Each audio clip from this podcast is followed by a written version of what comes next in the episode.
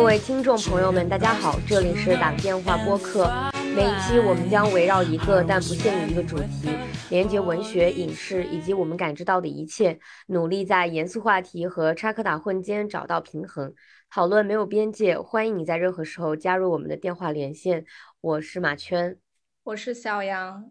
今天我们想讨论的一个主题词就是失败，然后。这个就是来源于一个我最近的一个小小的失败的经历，所以我们想以这个为开头，然后来分享一下，然后回顾一下我们过去的很多很多 失败的经历，嗯，大概就是这个样子。然后我的那个具体的失败经历就是考驾照考科三挂掉了，然后我觉得这这是一个非常。嗯，我觉得是算是一个非常小的一件事情。现在我回过头来看，虽然才过了不到两三天，但是我当时确实会觉得你很难受。我觉得那种难受是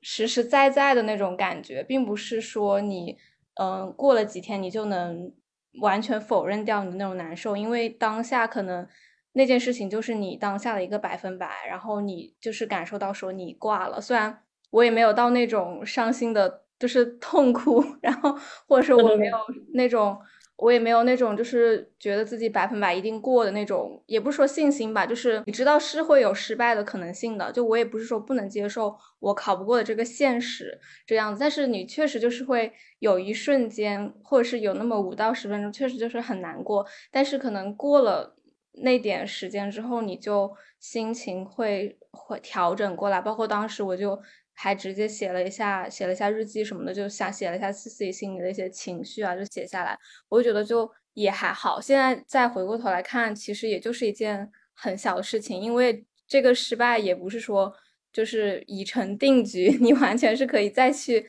考，你再去考，你还是有过关的一个可能性的，所以就也没有那么很沉重吧。呃，我觉得我想到失败就是最。马上映入我的脑海的就是成绩，就是考试，就是我觉得我从小到大都是一个不擅长学习和考试的人，而且我觉得这个印象就是，就是它是一个那种恶性循环，就是你有这样的感觉，然后你就会考不好，你考不好，然后就加深你这对自己的这样的一个判断，就是我觉得我就是从小到大面对这种东西，我都会给我自己一种心理暗示，就我觉得我自己成绩不好，就是 就一直这样，而且我觉得这个这个印象就是。就升到了我大学，就是因为我在学我很擅长的科目，所以就可能大学成绩还不错，但是就还是会让我觉得，就是我从来不觉得我是一个成绩很好的人，就是学习很好的人，就我一直觉得我在学习和成绩方面就是失败的那种感觉。包括我考大学，就是那些什么托福啊，然后 SAT 啊什么的，就是我都考了很多次。你你会对自己的分数有一种那种。嗯，怎么说呢？就不满意，然后不满足，就觉得自己一定要达。其实就是你像美国呃升学校，它不像高考，就是你有一个很确定的分数线，它可能有一个那种笼统的范围，但是并不是说你考这个分数你就一定能考上这个大学，就它是没有一个这样非常肯定的因果关系的。它最多就是说你考到这个分数线，你可能就是有可能可以进这个大学这样。但是就是我就会觉得说，这种魔怔了一样，就觉得好像一定要到这个分数，不然的话我就一定没有大学读，就这种感觉。可能也是中国的这个。环境吧，就是会让我觉得成绩就是一个特别特别重要的东西。然后我考的不好，我就会很难过。但是呢，我这个难过呢，又是只会持续一下子的那种。就是我可能睡觉起来我就忘记了，但是当下的那个难过又是非常真实的。就是我到现在都觉得我有一个很大的这种心里面的阴影，就是那种 SAT、托福出成绩一般都是在早上，因为美国那边的时间。然后我就是早上起来上厕所，然后就是蹲坑的时候查成绩，就是那种。那种阴影就是你你查出来，然后是个什么成绩，然后你就直接就是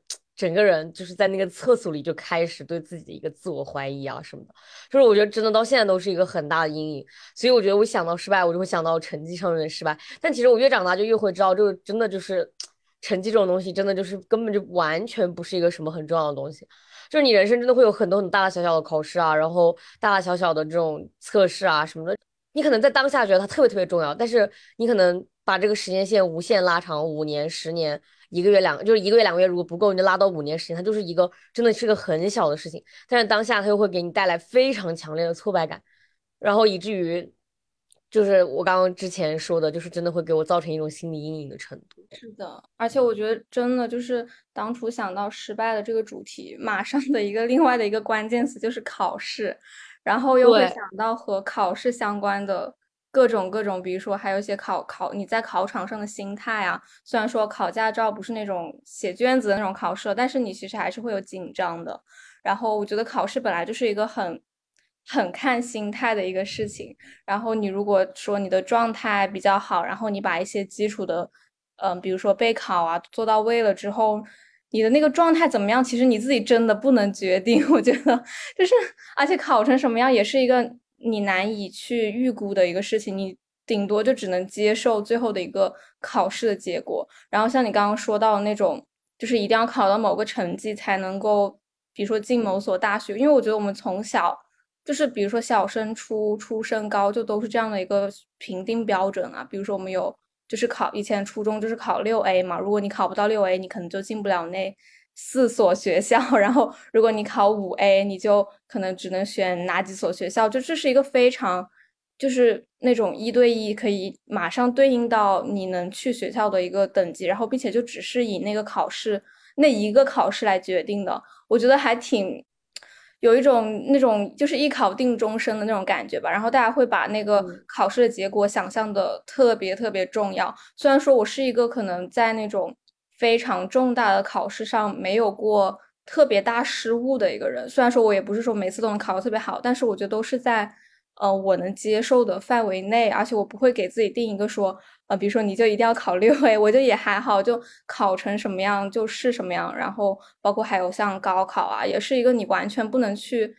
你真的就你没有办法去决定自己的成绩的。我觉得就是也是一个很看运气，然后很看你的当时你考场上的心态，并且我觉得说我也不想和这个过不去，就是我也不想让自己就是为了一个高考的成绩搞得我自己特别的。焦虑啊，或者是在考前也很难受。我觉得只要在考前，就是你把你能做的，然后你都做到位了，然后剩下的你可能能发挥百分之八十，或者还是百分之九十，或者还是百分之百，都是一个未知数吧。而且我觉得有时候考试结果让我们让我们个人感觉到失落，或者是难过，或者是就是对自己很失望的一个感觉的原因，就是。我们会看到别人的成绩，就是因为这是我们一个从小到大，我们就会看自己的排名在班上是多少，然后你这个成绩可能能在全市全省排多少名，然后由此你又能进到什么批次的那种大学里面去，就是一个这样的很会有一个横向的对比，然后我就会觉得这是一个，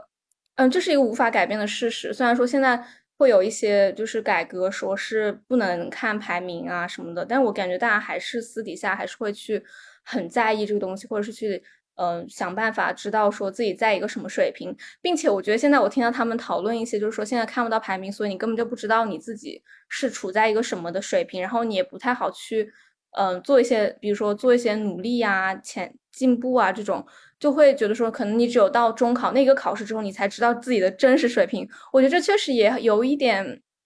也是一个让很让很难让我把握。我觉得要是我处在像这样的一个状态，我也很难，我也不知道我会用什么心态去面对不同的考试。但是我觉得一方面这个排名是确实能让你有一个参考，但是，嗯，它也会就是给我们带来很多可以说是副作用吧。我觉得真的很对，就是包括我觉得你说的那个，哦，对，就是喜欢。放到这种大环境里面去比较，就是大家就是我们从来听到过一句话，就是什么你不跟别人比，你怎么知道自己真实的成绩什么的？我觉得真的是一个我们就是东亚很很呃怎么讲，就是很东亚很中国的一个这种呃评价自己的方式，就是跟去跟别人比。就是我觉得这个分数，就是从小到大这个分数要去跟别人比，成绩要去跟别人比，学校去跟别人比，这个东西就是已经深深的印在了我们大家脑海里面。我真的觉得。我在美国遇到同学，他们真的不会有这样的想法，就包括你看，比如说我们，比如说平时啊，就是写作业啊什么的，就是我们有时候会想去说啊，看看别人写作业。呃，写的怎么样？如果他没有写完，那我心里就平衡了，这种感觉，或者是说考考考试，比如说我考了九十多分，然后听到别人考了一百分，就觉得啊，那我怎么才考九十多分？然后比如说你买个房子，你觉得别人，呃，你本来对自己房子很满意，就看到别人房子更大，就是大家就是永远都在一个比较体系当中，就是社会、公司、学校、家庭就都在告诉你要跟别人比，就这个东西真的非常的影响我们的所有的思维方式。就是我自己有时候都意识到这一点了，就比如说我不是最近在就是之前租了个房子吗？嗯，我现在是租的房子，真的就会觉得本来觉得很好，很喜欢自己的房子，然后结果就是去看到了别的同学可能以同样价格租到了更大的房子，我就会觉得啊，为什么？但是我转念就是我马上就会告诉自己，为什么要跟别人比呢？就是我难道不是本来就很满意自己的房子了吗？就是我觉得真的就是已经影响到了我的思维方式，然后我现在就在改这个事情，真的就是我们从小就在各种各样的被评价的体系下，包括我现在偶尔刷小红书，真的就会刷到那种。我真的都不能理解，就是把自己照片发到发到社交平台，问大家说我我这个长相可以打几分？我真我都我感觉就是我们会不会太太喜欢这种分数体系啊，这种比较啊，这种打分啊，这种东西，就是为什么为什么还要把自己去，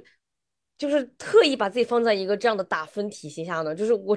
我真没太能理解，嗯，这种被比较的思维真的影响了我很多，就是影响了大家很多。是的，而且我我还由此想到了一个事情，就是竞争这个词，就是我我很长时间我都很难去非常认真的说去把一些事情当做一个，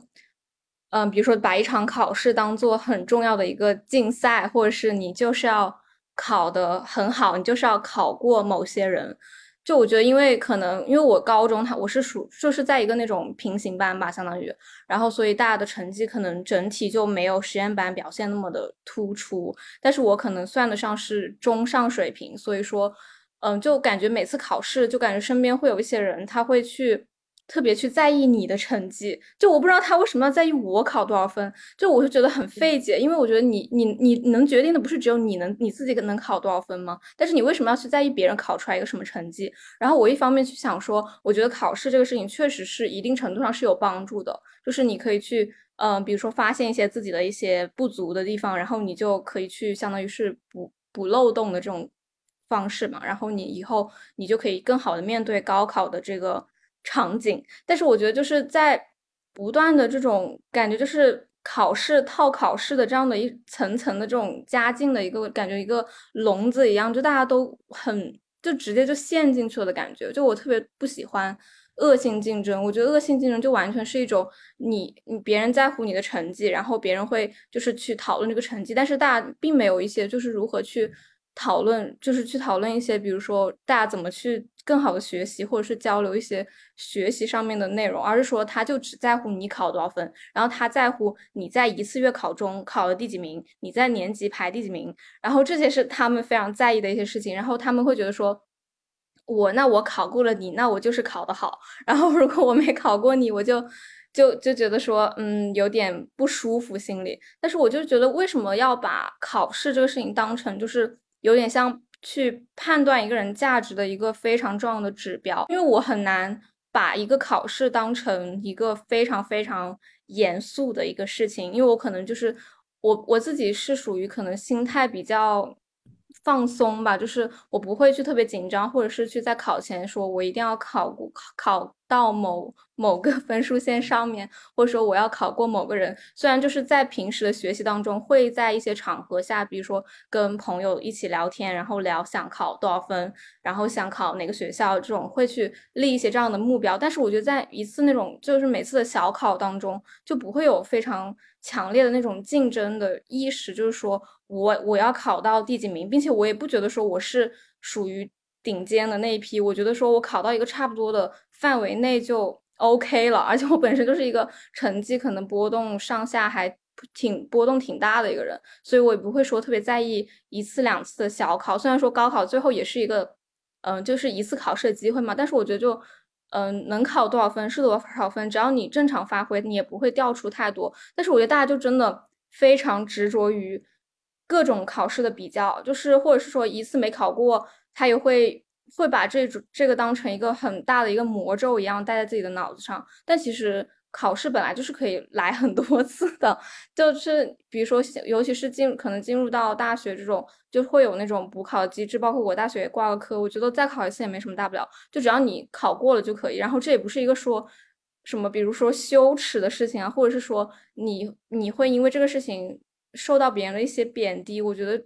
如果你受到别人贬低是别人的问题，根本就不是你的问题。然后，我觉得你重要的是解决考试带给你的一些问题，而不是说你去纠结那个结果是九十分还是八十分还是六十分还是五十分，就这种东西都是完全没有意义。但是我感觉大家都非常执着于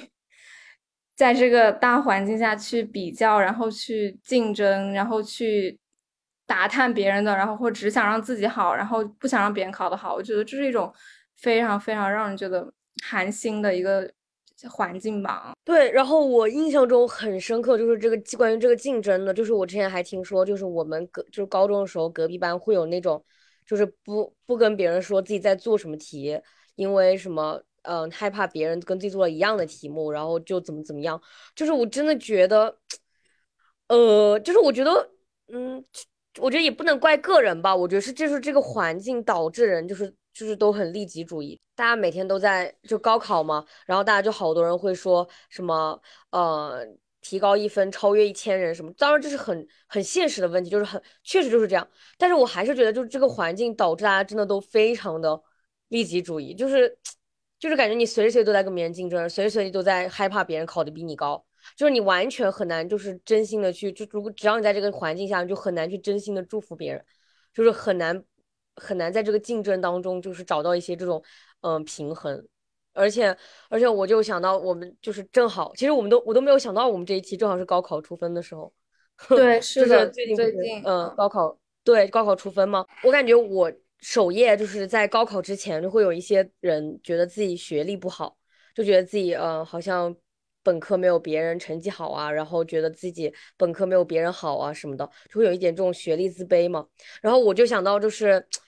我其实觉得学历这种东西呢，它你说它可以决定你吗？我觉得它也不可以决定你。当然，它可以在某一种程度上就是。呃，可能你可以写在简历上，或者是怎么样，就它是一个可以概括的东西。但我觉得它还是就是不能够决定你是个什么样的人。如果你自己觉得你的本科不够好，那你就，但是我觉得在这个学校里面，你可以自己选择自己做一个什么样的人。就是我觉得环境对人的影响一定有，但是你可以自己决定它对你的影响有多大。如果它对你的影响是好的，你可以把它无限放大；如果它对你影响不好，你就可以去尽尽你所能的去摒弃这些东西，然后自己去创造一个环境。然后我也觉得，就是学历这个东西，它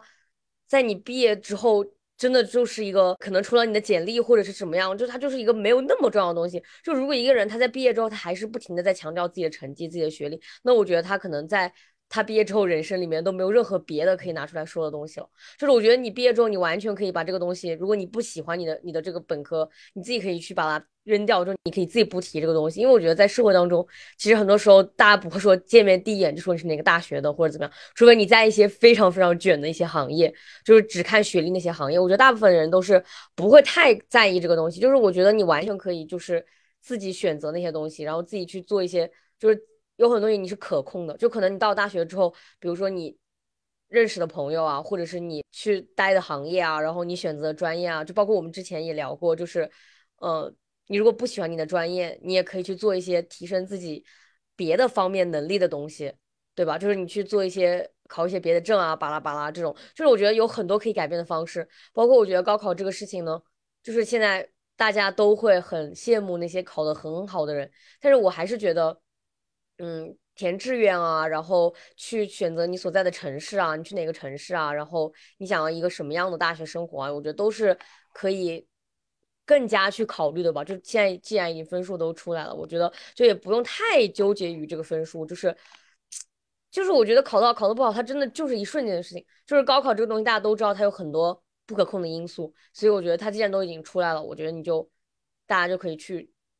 做一些别的，嗯，更加。就是可以改变的东西，就是比如说选择城市，反正这就是在我的这个呃想法里面，我觉得城市还挺重要的，就是特别特别重要。我觉得甚至比专业什么的都更重要，就是你在一个什么样的地方待四年。然后我觉得大家对于学历的看重，可能也是来自于一种，嗯，就是对于高考这是一个人生巅峰的感觉，就因为就是大家可能会觉得说高考之后就非常的。放松，然后你好像一切的负担都不存在了，然后你就可以以一个全新的面貌步入一个新的社会，然后去步入你喜欢的大学。但是我觉得很多时候，大家我不知道，可能有很多的人他其实是无法到一个自己理想的学校去的。尤其是中国的这个大学的资源，它本身就，嗯，怎么说，就是不是大多数人都能享受到很好的大学教育的。就算你都进了大学，但是。嗯，从你刚开始你的理想的院校到你实际上你现在的身处的一个学校，其实我觉得大多数人应该是会有差异的，除抛抛去那些一直在顶端，就是成绩的顶端的人，因为我觉得我可能是从高一开始就是有意识到说自己并不是能够考那么高分的人，然后我也不想说自己的高中就是为了考一就是只为了考很高的分而过，然后我也不想让自己弄得那么的紧张什么的，所以我就其实很早的时候就意识到说我我可能就是考不了那些。所谓的好的大学，所谓的什么九八五、二幺幺，我觉得考一个我能力范围内还比较好的学校，我就是满足了的，并且我觉得这也不是一个，呃，所谓的终点。就我就感觉大家会把大学看作一个，就是比如说青春期的终点，然后看作一个你的人生的到了顶端，然后马上就要下滑了，所以你要在下滑之前到一个尽可能好的环境当中去。我觉得追求好的环境当然是。当然是 OK 的，但是很多时候我们能得到什么，可能确实是和我们想得到什么有很大的差距的。然后你如何去调整，就是这种心理的落差或者是一些预期，其实是很重要的。因为大多数时候我们真的不能得到我们想要的所有的东西，所以你就必须要有所取舍，然后要调整自己的一些心态，然后去，尤其是思考之后要怎么走，因为。如果你只把它当做一个起点的话，那你未来还有很大的空间去发展，而不是说你就把这个看成一个，嗯，怎么说，就是板上钉钉的一个事情，或者说你有一个学校，你有一个你学校不是那种一流的大学，你就，嗯，未来就前途一片暗淡了。这种，我觉得这也是一种，就是大环境下的大家对于这种，嗯，青春啊，对于这种二十多岁就是一个。嗯，非常非常好的年纪啊，然后比如说，如果三四十多岁，你就很难去，嗯，努力啦，你就要什么回归家庭啦，然后你就没有什么空间上升啦。我觉得这也是非常息息相关的吧，因为感觉可能现在大企业确实他招二二十多岁的人，他招那劳动力的话，他就是想要招来自更好学校的人，然后他能够更好的去帮你做事情。但是至于到三四十岁，我觉得学历。就确实没有那么那么的重要了，然后这也很大程度上和你之后想做的事业息息相关。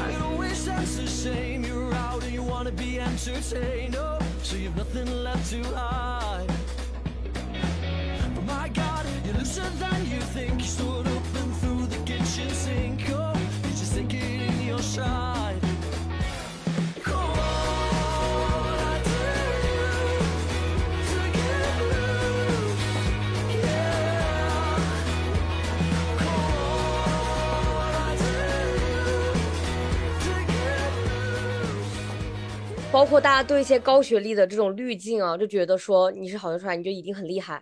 就是包括这些东西，在这种婚恋市场，在这种男女的这种关系上，也是很明显的一个这种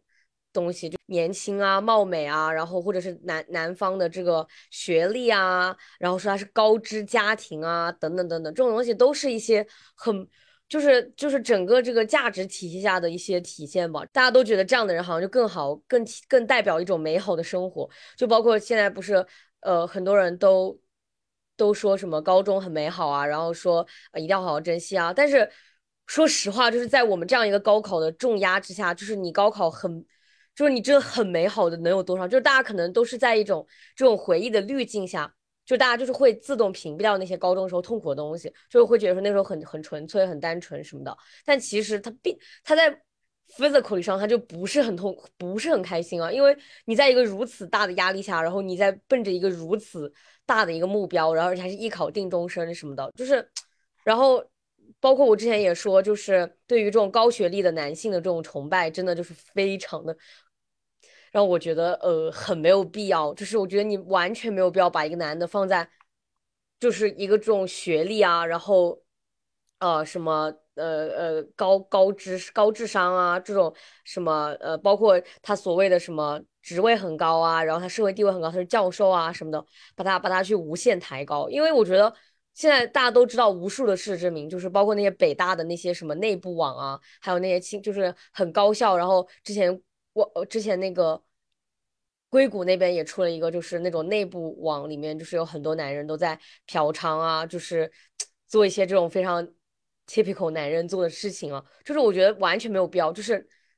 一个人他的品性怎么样，真的就是跟这东西完全没有关系，就是跟他社会属性真的没有关系。就是我觉得大家真的真的就是，特别是刚刚入大学的小妹妹，真的不要对一个什么学长啊，或者是教授啊，或者是什么别的学校很厉害的男人啊，就是有滤镜。我觉得真的就是完全没有必要，他们就是一个普通男人而已。其实也有很多那种嗯性骚扰啊、性侵的丑闻发生在很多高校吧，就是也有爆出来很多很多。但是我觉得这种滤镜确实是，就是我我我个人是很难理解为什么会对我。首先，我个人是对任何男性 都没有滤镜的，所以说我就很难理解说，因为他是一个所高知或者是一个高学历，就会有加一层这种滤镜。首先，也是一种就是这种。价值观的一个灌输吧，就是你毕竟在这个体系里面成长起来，可能或多或少会有一种崇拜嘛。因为可能比如说在高中，就每次考试之后，就谁考了第一名，大家都会去讨论这些事情，或者是去讨论说谁考得好，然后或者说每年高考，尤其是分数线出来之后，哪个学校考了清北，就是这些人是会被点名表扬的，就是这些人，所以大家就可能会有这样的嗯。可能无意识中也会有这样的印象吧，就是会觉得说他们要更厉害，然后他们就是能考这么高的分数是很好的。然后包括我觉得我可能我个人以前也有，就是我高一的时候也会对，就是班上成绩好的男性，就是会有一些嗯滤，可以说是滤镜吧，就是觉得说他们还挺厉害的。但是我觉得我可能我那种滤镜并不是针对男性，就是我觉得。很厉害的人，比如说理科、物理、物物化生，就是能考很高分的人，我确实觉得他们很厉害，并且我觉得是我需要向他们去学习，就是因为我成绩很烂嘛，就是 考这种东西，就你肯定是要去向比你厉害的人去请教一些问题的。但是就是至于滤镜的话，可能就确实没有必要。呃，因为你说到滤镜，其实很就是最后可能就会演变成他利用他的一些权力上位者的这个位置去。对你做一些不好的事情嘛，又就让你可能会陷入这样的一个境地里面。包括有一些就是可能进呃学校刚进学校的时候会有一些活动啊，比如说会有见到一些什么学长啊之类的，就是学姐学长这之类的，就会有一些觉得他们很厉害。但是其实就是当你自己读了一两年大学，会觉得也不过如此，就是这只是一个年龄它自然的递增而已，就是你自己也会到那个年纪吧，就是也不会。然后我也不会说觉得说到了这个大二大三就会觉得自己多厉害，就是一个还是一个大多数人就还是一个普通人这样活着啊，只是大年岁在一岁一岁的增长，或者是有些人他可能在选择在选术学术领域去做一些事情，他们做到了教授，但有些人他可能就做一些普通人的工作，那大家都是普通人，就也没有什么说他搞什么别的事情，或者是他位置很高就他高人一等，我觉得本质上还是一种对那种权力上位者有种想要去。嗯，谄媚或者是更愿意相信这样的人，但有时往往这种人，尤其是男性当中，我觉得垃圾在上层的 领域跟在下层的人当中的比例是一样的，就是不会有任何改变。对啊，对啊，我觉得我插一个题外话，就是我最近不是我之前给你吐槽过，就是叫什么来着？那电视剧叫什么来着？就最近最近很火。对对对。就是那个《梦华录》，然后大家很喜欢那个男主，说他是体制内男主，然后就说现在大家都很喜欢这种什么听里听气、局里局气 的男的。我真的讲出来都觉得很好笑，我都没有懂这个趋势是在干什么。就是我真的觉得这这种审美的这种感觉，让我觉得就是其实就是在崇拜权力，就是在在觉得权力就是。我觉得很搞笑，就是我我每次看到网上就是说啊，我男朋友长得听里听去、局里局气的，我都在我的印象当中，我对体制内的男性真的就是一个不，我都已经很委婉的说了，就是非常。一般的印象就是，我觉得他们是某一种男人，就是非常典型的一种男性的代表。我只能说，就是在这里就不展开说，但大家懂的都懂。就是我真的没有懂对这种男这种男性，我不知道他们会有什么样的吸引力，什么样的这种性魅力，让女性觉得他们非常的 attractive。我真 get 不到，就是完全的觉得这个趋势让我觉得匪夷所思。稳定，稳定。就可能也有也有陈晓的加持吧，就是他的颜值，然后再加上一些所谓的撒糖啊，然后没有啊，但是但是在网上就是那种很普通男性啊，就是就是很普通男性，然后那种大啤酒肚，就觉得他很局里局气，我去，所以就是大啤酒肚就是代表着就是对啊，大啤酒的就是就是很很。呃，很体制内男性，我真没理解，我天。就可能确实就是一种，就是对于权力的崇拜吧。嗯，然后大家会想要去，想要去就是夸赞，包括我觉得不只是举，不只是说体制内，还有一些我看到，哎，你记得不记得豆瓣有一个很很深的帖，就是我老公是公务员还是什么，就是经常会提到的一个梗的那种感觉。嗯，是，可能这个剧之前就有就有看到过吧，就是也说一些体制内，包括大家也会去。也会看到很多讨论，是说到底是选择体制内，包括有些女生她择业啊，就也会去说想要去考虑是体制内好，还是嗯去做一些别的事情。我感觉大的大趋势还是会想要进体制内的。嗯，就是我个人也是不理解，但是我我也不是不理解，就是我能理解他的逻辑，但是我无法认同那种逻辑背后的价值观。嗯，我觉得那种价值观让我觉得很难受，就是。就不展开说了，但是就是一种这种，就是对这种权利啊，然后对这种男性的一种盲目的这种滤镜啊，包括包括互联网对一些比较胖的男性的一些这种呃宽容，就是女生就是可能。已经够瘦了，然后别人说什么你怎么有小肚子啊？你怎么有腋毛啊？然后男生就是胖胖的也很可爱啊，然后什么胖瘦下来肯定很很帅啊，然后什么我就喜欢这种胖胖的什么看上去嘟嘟的男生啊，这种就这种东西就是背后逻辑真的都很，就背后这种价值观我真的觉得很很危险，而且我觉得很不适合传播，就是因为我觉得现在上网的女生就是年龄越来越小嘛，我真的觉得不应该让他们接触这种东西，就是。本来就是你要不就男生女生，你要不就是一个标准一个要求呗。那为什么对女生那么苛刻，对男生那么那么那个呢？而且我真的觉得，就是丑，敢丑，就是敢成为一个丑人，就是一种权力的象征。就是你想男的，他就是敢丑啊，他就是觉得我啤酒肚我也无所谓啊。你在街上看到那么多男的光着个肚子啊，就是他们也觉得就是我就是丑啊，我反正我有女生喜欢，我能找到老婆。就是我觉得这就是一种非常。那种自大的那种感觉，就是女生老是说什么化妆是我的自由，但你说女生就是包括我们这讨论很多次，就是一种向下的自由。那那女生有丑的自由吗？那你说如果你真的就是你走在街上，你可以就是不在乎任何人的评价，然后你发到网上，然后别人说你丑，就没有人，就是我觉得这种这种东西真的就是完全对男生女生就是完全不一样的评价体系。对，这其实就是男性，他本来就是一种权力上位者的象征嘛，就是所以说，对啊，他们就是他怎样都可以，对，爱男他怎样都可以，就是男宝吗？嗯，全世界全全社会就什么样子都能够接受，就是就是长成什么样子，胖成什么样子，然后或者是各种各样的情况他都能接受。而且我觉得有一个就是很矛盾的点，也是我觉得特别好笑的一个点，就是一些女生她会自己对自己要求很高，然后打扮的很很好看，但是她找找一个猪头的男朋友。对，就是你说这这也没有办法逻辑自洽呀。既然你想要，你说你如果是真正的爱美，所以你要去化妆。然后，那你为什么要选一个这样的男朋友？然后，如果说选一个很这样的老公，那你之后的后代岂不是？那你 为什么要做这样的选择？就是也很，就这甚至解释都解释不通的一件事情了。但其实就是一个，就是我每男性的崇拜，就是我经常看到一些博主，就是我关注他们，然后他们接下来带着他们自己的就是。丑的跟猪头样的老公出镜，我就把他取关了。就是我真的就是你自己难道看不出来？就是你明明就是可以把自己就是打扮打扮的很美，然后你自己也知道大众爱看什么样的美，然后你找一个这样的老公，我真的就是不能理解。就是真的，我觉得很多很多这样的。当然，我也觉得是因为这个世界上的帅哥实在太少了，就丑男实在太多了，概率太大了。但是他们真的找一些就是，嗯，完全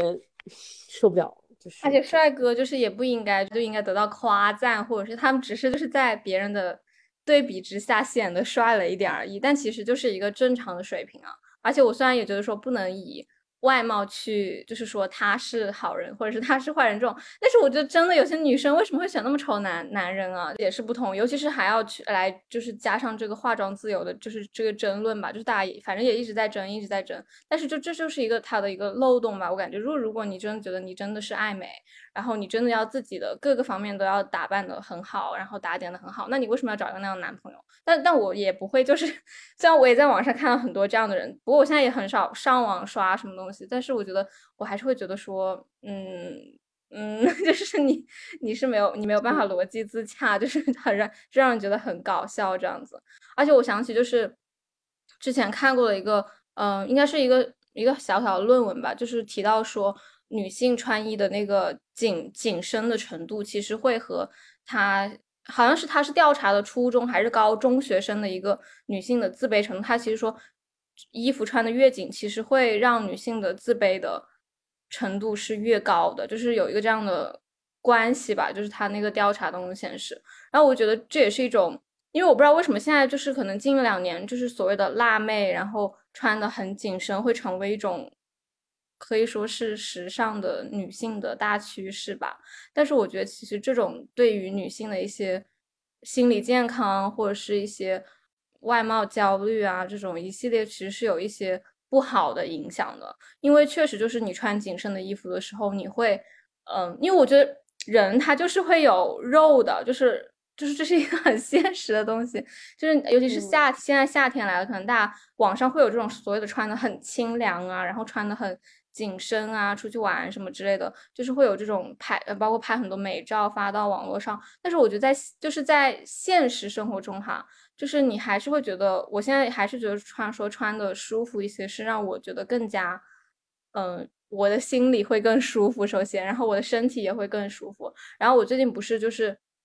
回老家就是考驾照嘛，然后然后又到长沙来，我就会发现一个对比，就是我感觉我在老家那边，我随便的穿着一些，嗯，就是 T 恤啊、裤子就很普通的这种衣服出门，我也不会觉得说自己非常的所谓的有点奇怪，就因为大家都穿的很普通嘛。然后但是可能到长沙，尤其是到一些那种，嗯，比较繁长沙比较繁华的地方，你就会看到说很多。所谓的帅哥美女，就是大家都打扮的非常好看出来玩，但是那种打扮，我觉得还是女性打扮的偏多。男性虽然就是说，相对于小地方来说，帅哥会更多，更会打扮，但是还是说占女性会打扮的更多嘛。然后尤其尤其是夏天穿很清凉。但是我发现一个，也是一个有一个小小的矛盾点，因为不是前段时间那个，嗯，应该是 Coachella 吧，就是那个音乐节，然后就会有很多。就是在网上看到很多照片嘛，大家去玩那些照片，然后就会看到一些，嗯，穿搭，就是它是那种上身穿的非常的清凉，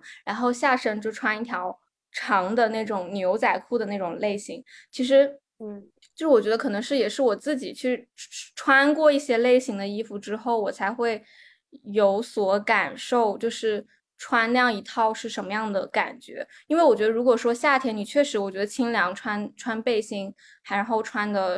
嗯，穿少一点，就完全 OK 的。并但这个穿少，我觉得跟紧身和宽松其实没有太大的关系。但我觉得穿少是可以，就是是可以这样子选择的嘛，你穿少一点。但是当你变成了一种，你说你是为了清凉穿的少，然后这个时候你又穿一条很厚的牛仔裤，然后就是这是为了，这就是为了穿搭，就是为了一个。搭配，我就觉得这样的就是穿搭逻辑，虽然说在时尚方面是行得通的，但是在日常，就是在穿衣的这个逻辑下，我觉得是其实挺行不通的一个穿搭的一个样本吧。就像就像美女找猪头男朋友一样，就是逻辑不是很合得来。嗯，是的，而且当然，当然，当然，我们也不会去说抨击说穿这个衣服的具体的女女生啊，就是我们对，只是说这种。类型嘛，因为我这种类型其实还挺火的，就是穿搭上面这种。但是我觉得确实也没有必要，为什么 那么多人一个一个只只是说一下这种穿衣的类型，就其实是有嗯逻辑漏洞的吧？因为有时候他会说就是为了穿的清凉，然后嗯会有也会有一些人觉得说这样穿好好看呀，然后这样穿呃好美呀，然后会有一些各种嗯所谓的就是那种嗯嗯怎么说呢，就是。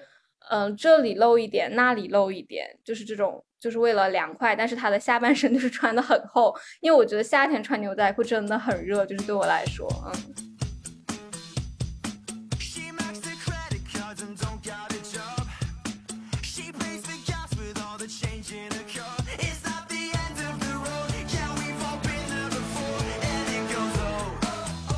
那我们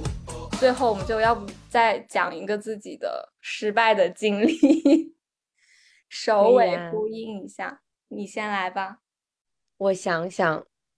哦，学自行车，就是我完全不会骑自行车，就是很害怕骑自行车，这是一个我一直都很想学，但是一直都失败了的一个事情。包括之前我朋友教我，然后我就不敢。不敢放手，然后就一直摔，然后不不是一直摔，就是一直不稳，就很怕自己摔。但是其实大家都说要摔几次才会嘛，但我就一直不敢摔，然后就一直失败，就一直不会骑。我觉得这，唉，这一直是我的一个遗憾，因为我下学期就是呃要去一个比较靠自行车。呃的一个国家，所以我现在非常迫切的需要学会自行车，所以我嗯，希望我下一次分享给大家就是一个成功的经历了吧。对，主要是怕是不是啊？就是对啊，就很怕，就是完全没有平衡的感觉。嗯，就是感就是感觉你你一下去它就倒了，就你只要一开始骑就倒了那种感觉。嗯，那我那我也来分享一个和自行车相关的吧，我觉得也不像是一个。失败可能就是一些嗯摔跤，就是因为我可能我大概是应该六岁的时候就就学了骑自行车嘛，然后所以就是在那个小区里面就会自己骑，然后就有一次大概是从就是很就是很喜欢爬那种坡，就是那种三连坡，就是你冲下来就会很爽的那种。但有一次我就冲下来就直接撞到旁边的一个就是那种。嗯，算是一个游泳池的树叶的围栏的那种地方，然后就觉得说很痛，就是我也不觉得，我也不知道这算不算一个失败，但是我觉得就会有这样的一些跌倒吧。我觉得这种跌倒其实也很正常，就是你如果骑车什么的，确实就会摔跤。虽然我现在很少很少摔过，但是我觉得摔跤肯定还是必经之路，就是尤其是在刚刚学习的时候。哦，然后我还想到一个，就是冲浪，就是它其实也是一个有点需要跟自己心里的恐惧去做对抗的一个运动吧。然后有时候就会也会觉得很害怕，或者说你抓一个浪就是抓失败。但是我觉得就是可能是因为那段时间学冲浪，就会让我觉得失败它是一个它占大多数，就是你百分之九十五的时间都在失败。但是可能百分之五的时间你成功了，但是那个成功就是也是转瞬即逝的那种，然后你要去习惯这种失败，就是因为只有一次一次失败，你可能去总结一定的经验之后，你才能够在下一次的时候站起来。嗯，我觉得这是一个失败的一个例子。嗯，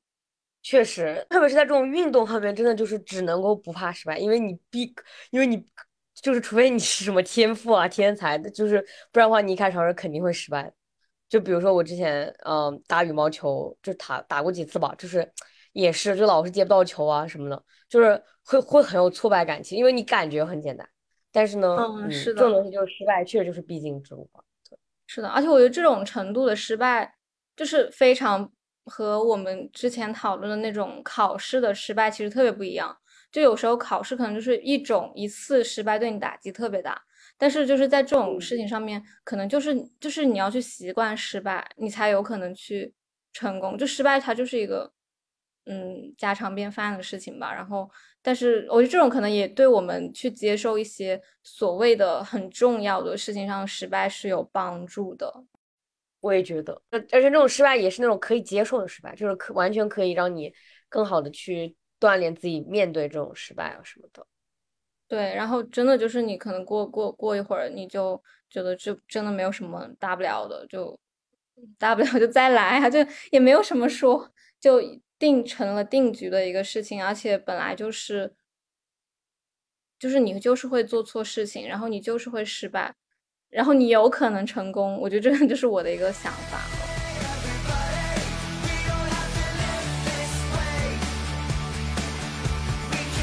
那我们这期就先录到这里。对，感谢大家的收听，欢迎大家给我们留言、互动、讨论。嗯，请大家抱着愉快的心情收听吧。拜拜，拜拜。